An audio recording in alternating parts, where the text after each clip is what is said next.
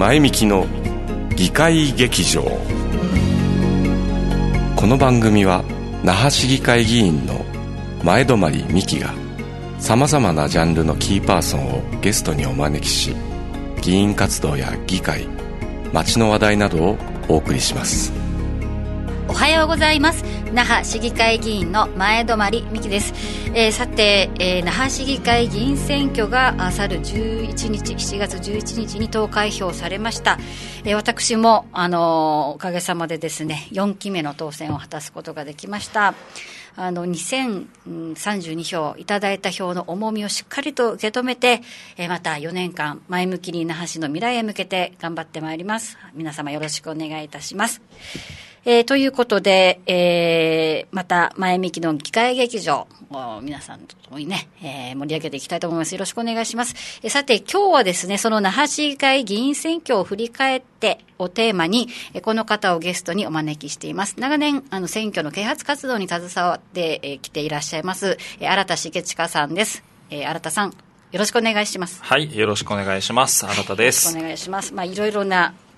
肩書き団体で選挙啓発活動大学生の時からはい、取り組んできた新田さんですが、今回は那覇市議会議員選挙、あのー、実際、那覇市に足を運んで見ていただいたり、はい、ね、開票所を見ていただいたり、はい、えそういった感想やですね、やっぱりあのこれからまあ、今回コロナ禍で、えー、特殊な選挙であったという側面もありますけれども、これを機に選挙の在り方が変わっていくんじゃないか、はい、そういうふうに私も感じておりますので、その辺のお話をお伺いしたいと思います。はいはい。それではですね、那覇市議会議員選挙ですが、定数40に対し、63名が立候補したまあ、前回が67名でしたから、はい、もう大体最近は那覇市議会議員選挙はそういったあ候補者で定数の推移なんですけども、うん、非常に毎回激戦。そうですね。うん。ポスターもすごかったですね。はい。えー、はい。なかなかね。はい。まあ、誰とは言いませんけども、はい。あの、個性あふれるポスターがね。そうですね。はい、何名かいらっしゃいましたね。えー、はい、はい。あの、ポスターを見るだけでもね、いろいろな、あの、興味深いものはありますけども、えそれでですね、結果投票率、まあ、まあ、一つの参考として投票率が、えー、46.40%ということで、えー、前回が52.1%でした、はい、なので、かなりですね、えー、投票率が下がった。えー、6%ぐらいですか。そうですね、うん、という選挙でした、まあ、コロナ禍ということもあって、やっぱり外出を、はい外出をそもそも自粛しが、うん、まあ、される方、そして高齢者の方はワクチン接種の2回目という方もね、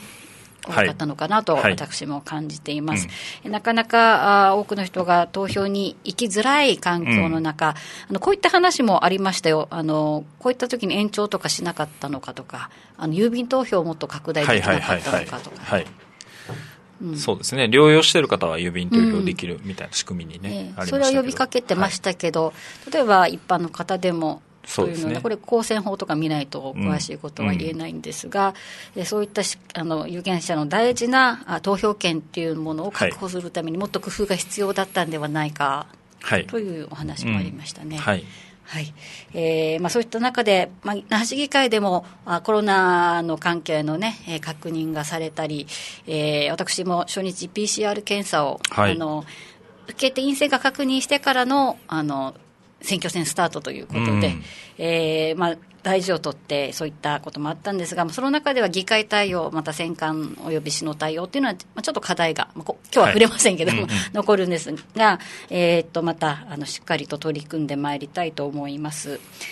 で、まあ、そういったコロナ禍で、まあ、こういったあのいろいろな事情がありながらの選挙戦でしたが、はい、まあ、古典的なといいますか、オーソドックスなあの凱旋選挙カーですか、うん、を使った活動や、えーまあ、今回から法廷ビラも地方議会議員選挙でそうですね、はい、負けるようになりました、4000枚、まあ、ただ証紙を貼るという作業、うん、やっぱり人海戦術が必要です、うん、そういったツール、まあ、その他ネット活用という多岐にわたる選挙でしたが、いかがでしたでしょうか、ちょっと私、前半ね、静かすぎて、選挙っていうこと自体知らない人多いんじゃないかなと思いました、で毎回そうなんですけど選挙があるって知っててもそれが7月11日に投票日だってことを知らない、でそういった方々に選挙ありますよぜひ行ってくださいねっていうのはね、はい、えー、大変だったんです。それであのー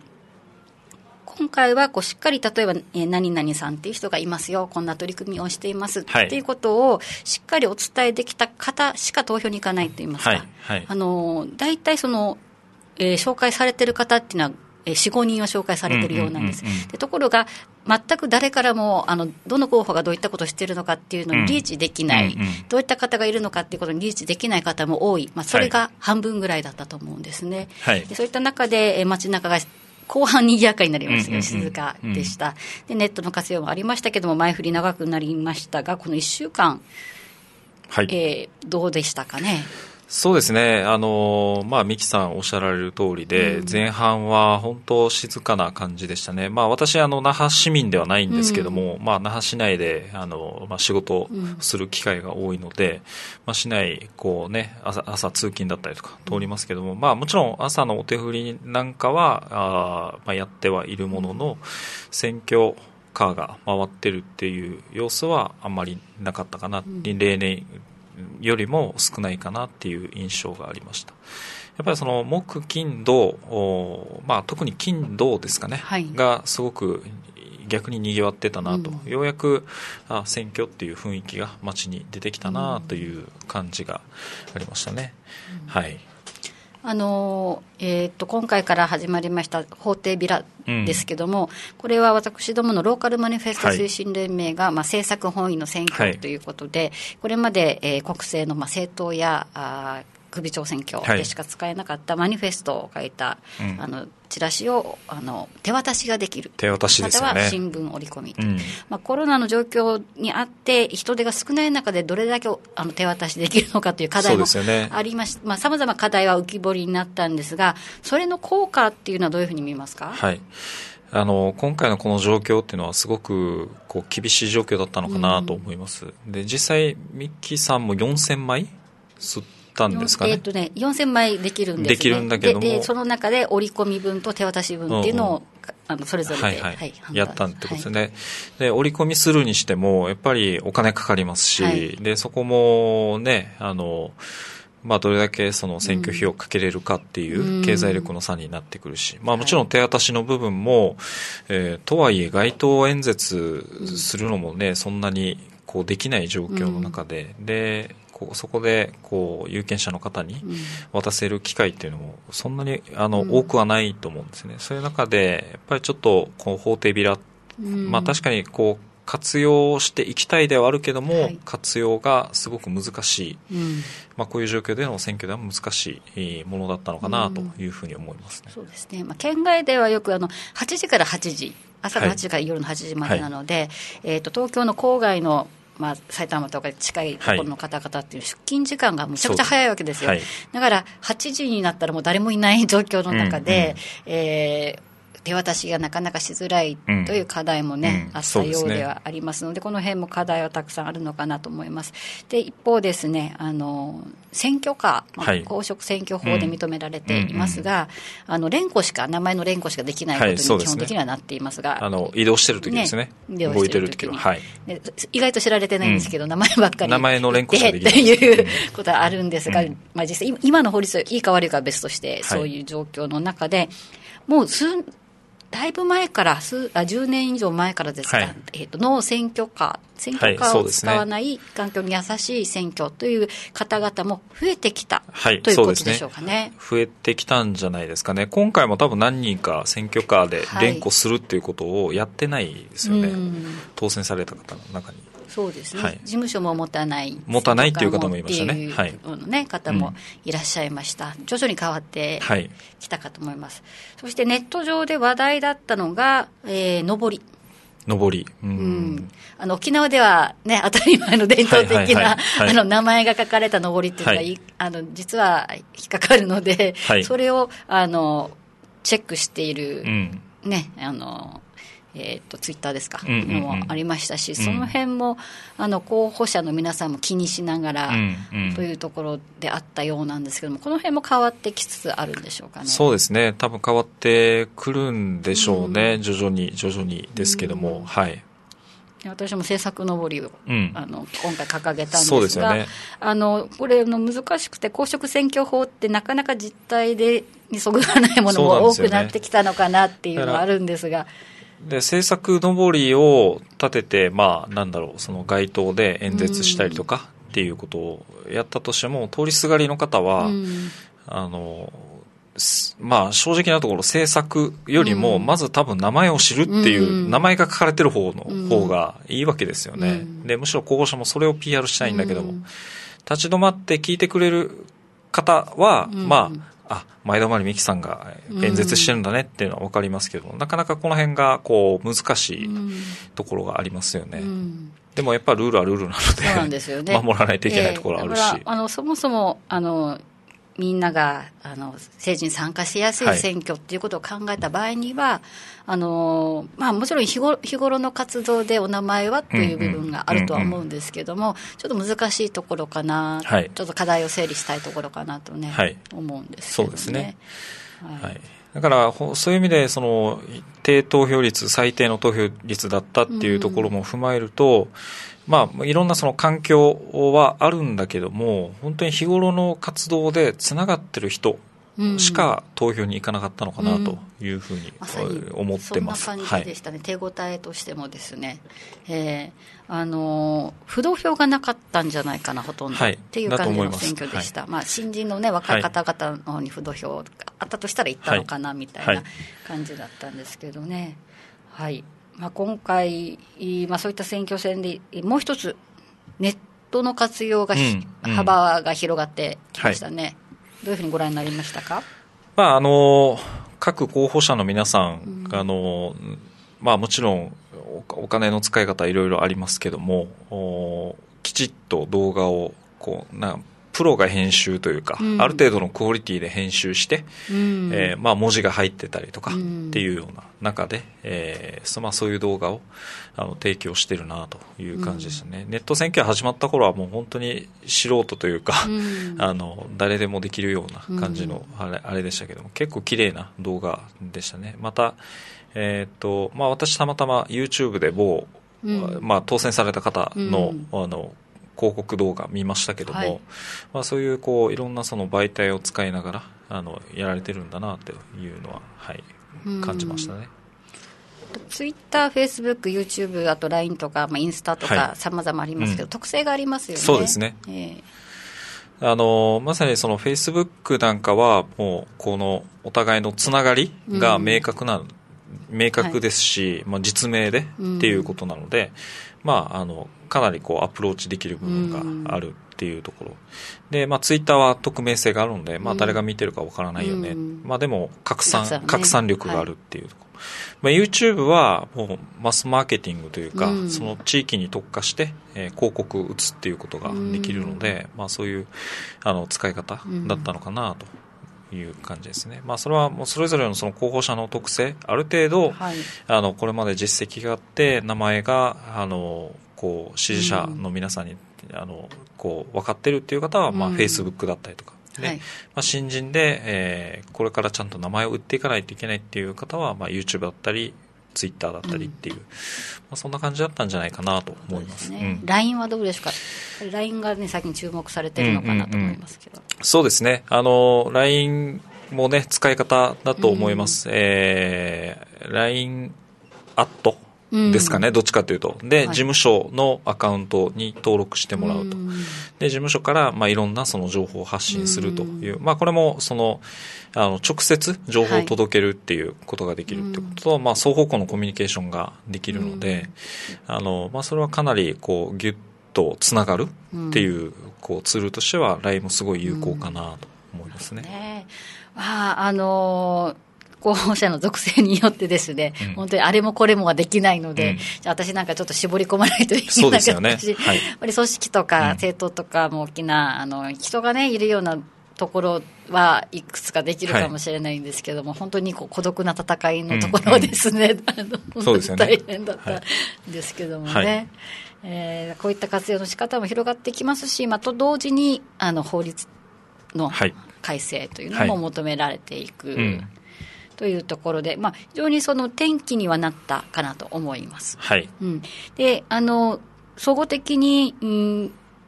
申しますと、やっぱりその、前半町が静かであったり、うん、おそらくこのネットの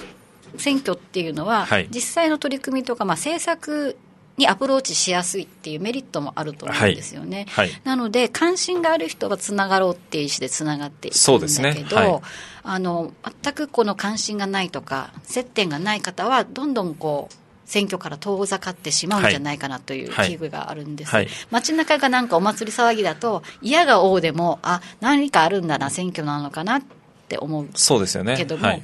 静かな選挙になると まあ、これはあのよしあしで程度の方法、うん、程度や方法ありますけども、あのそういった二極化みたいな懸念そうですね、関心のある人しか投票に行かないということになってきますよね。うん、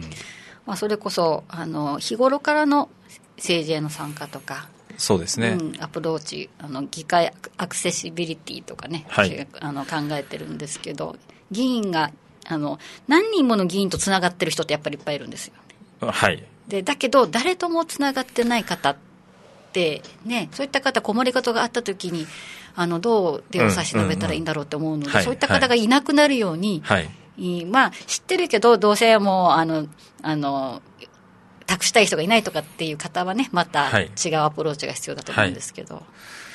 い、ね、5割、5割しか、5割を切っちゃったんですかね。切っちゃったですね。はい。うん、まあでも、こういう状況を捉えると、この46.4%の皆さんっていうのは、